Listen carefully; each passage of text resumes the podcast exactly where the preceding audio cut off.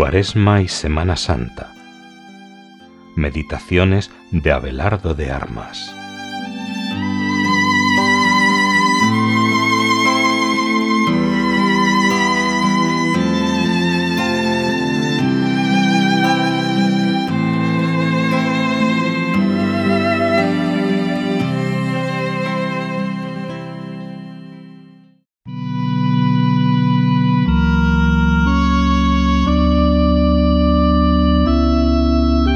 Sábado de la tercera semana de Cuaresma.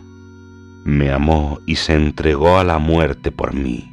Gálatas 2:20.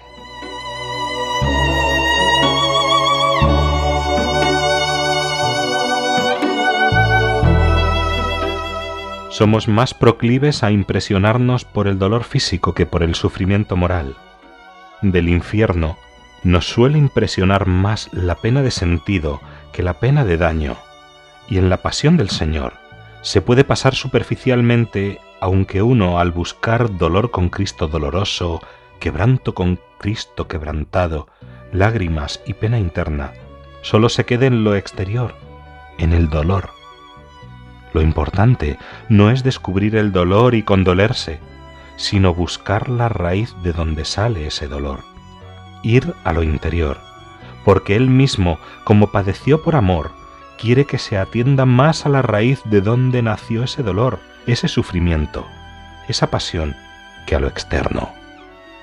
Y la raíz es el amor, la obediencia al Padre, por cuyo amor obedece, y el amor por los hombres, por mí, singularizar, por mí.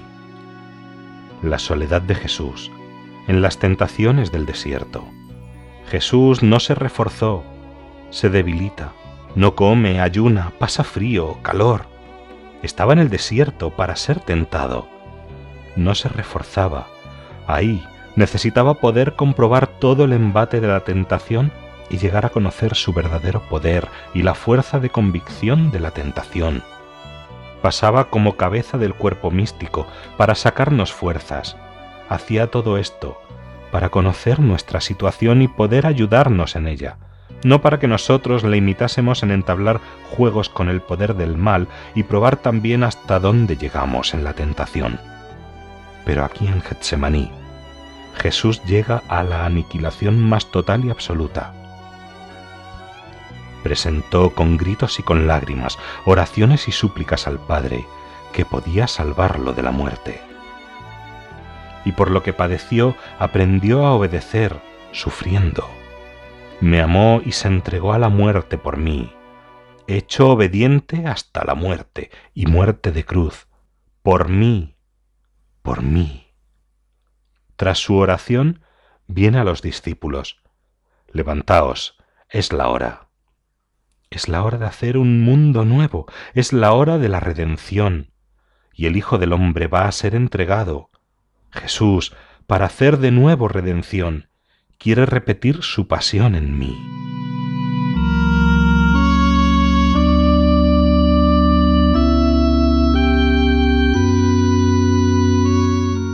El Hijo del Hombre va a ser entregado. Ya lo había dicho. He aquí que subimos a Jerusalén, donde el Hijo del Hombre va a ser entregado. Subimos. Él y ellos. Él el primero, después ellos se levantó fortalecido, porque con la oración se vence todo, desganas, miedos, apatías, angustias, todo. Los apóstoles, en cambio, no han orado, han estado dormidos, y por eso en la prueba sucumben.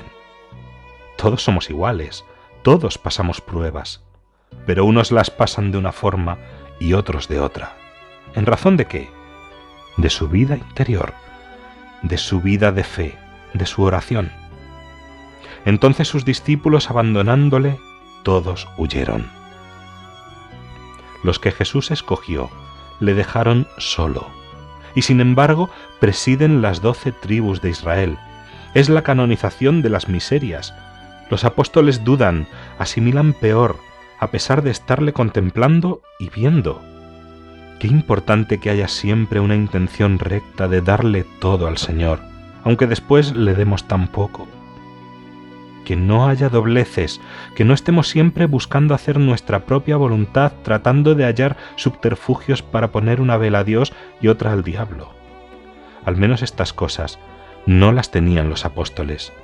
Eran sencillos. Los miedos y cobardías que tenían brotaban de su naturaleza, pero eran sinceros, amaban a Jesús. Y Judas, adelantándose, besó al Señor. Pocos lamentos hallamos en los Evangelios de Jesús. Este es uno de ellos. Amigo, ¿con un beso entregas al Hijo del Hombre? Para los judíos como para los griegos, un beso era una exhalación del espíritu, un exhalar hacia afuera el afecto que se siente por dentro, y el concepto de amistad que también tenían ambos pueblos era el de dos almas de un mismo cuerpo, dos cuerpos unidos por una sola alma. Un amigo es poder decir, soy tú. Judas, uno de los escogidos, de los íntimos. El Señor amaba a Judas, como amaba a los otros once. ¿Cuántos detalles no habrá tenido Jesús para con Judas? Qué dolor ahora el ver la traición. En una ocasión, haciendo una visita al sagrario, pensaba yo en la facilidad con que aún almas consagradas buscan distracciones como la televisión, lecturas superficiales, ratos de ocio extemporáneos y la dificultad que hallamos para pasar un rato en el sagrario. Y me quejaba al Señor diciéndole que la culpa era suya, pues en aquellas actividades se encuentra algún consuelo mientras que ante un sagrario lo normal es hallar sequedad. Y me pareció que el Señor me decía, cuando un alma viene aquí ante el sagrario, yo lo que quiero es que venga por mí, no porque yo le dé nada.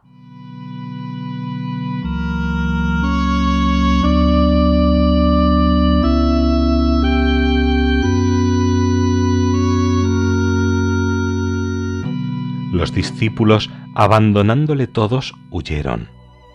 A este propósito dice San Juan de Ávila, ¿Cómo os negaré a los que me buscáis para honrarme, pues salí al camino a los que me buscaban para maltratarme? Me ofrecía sogas y cadenas que me lastimaban, y me negaré a los brazos y corazón de cristianos donde descanso? Me di a azotes y columna dura, y me negaré al ánima que me está sujeta. No volví la faz a quien me la hería, y la volveré a quien se tiene por bienaventurado en mirarla para adorarla. Qué poca confianza es aquesta, que viéndome de mi voluntad despedazado en mano de perros por amor de los hijos, estar en los hijos dudosos de mí si los amo, amándome ellos. Mirad, hijos de los hombres, y decid, ¿a quién desprecié que me quisiese? ¿A quién desamparé que me llamase? ¿De quién huiré que me buscase? Comí con pecadores, llamé y justifiqué a los apartados y sucios. Importuno yo a los que no me quieren, ruego yo a todos conmigo. ¿Qué causa hay para sospechar olvido, para con los míos, donde tanta diligencia hay en amar y enseñar el amor? Ir siempre a Él, si no ocultó la cara para ser abofeteado, ¿nos lo va a ocultar a nosotros que le buscamos para besarlo?